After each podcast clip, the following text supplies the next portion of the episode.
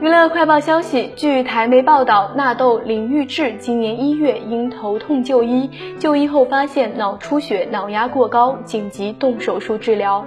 他术后住院并全面停工，近况让外界都很担心。而九号，纳豆拍短片宣布已经出院，并对着镜头说：“大家好，我回来了。”和女友依依一起分享这段时间住院治疗的心情。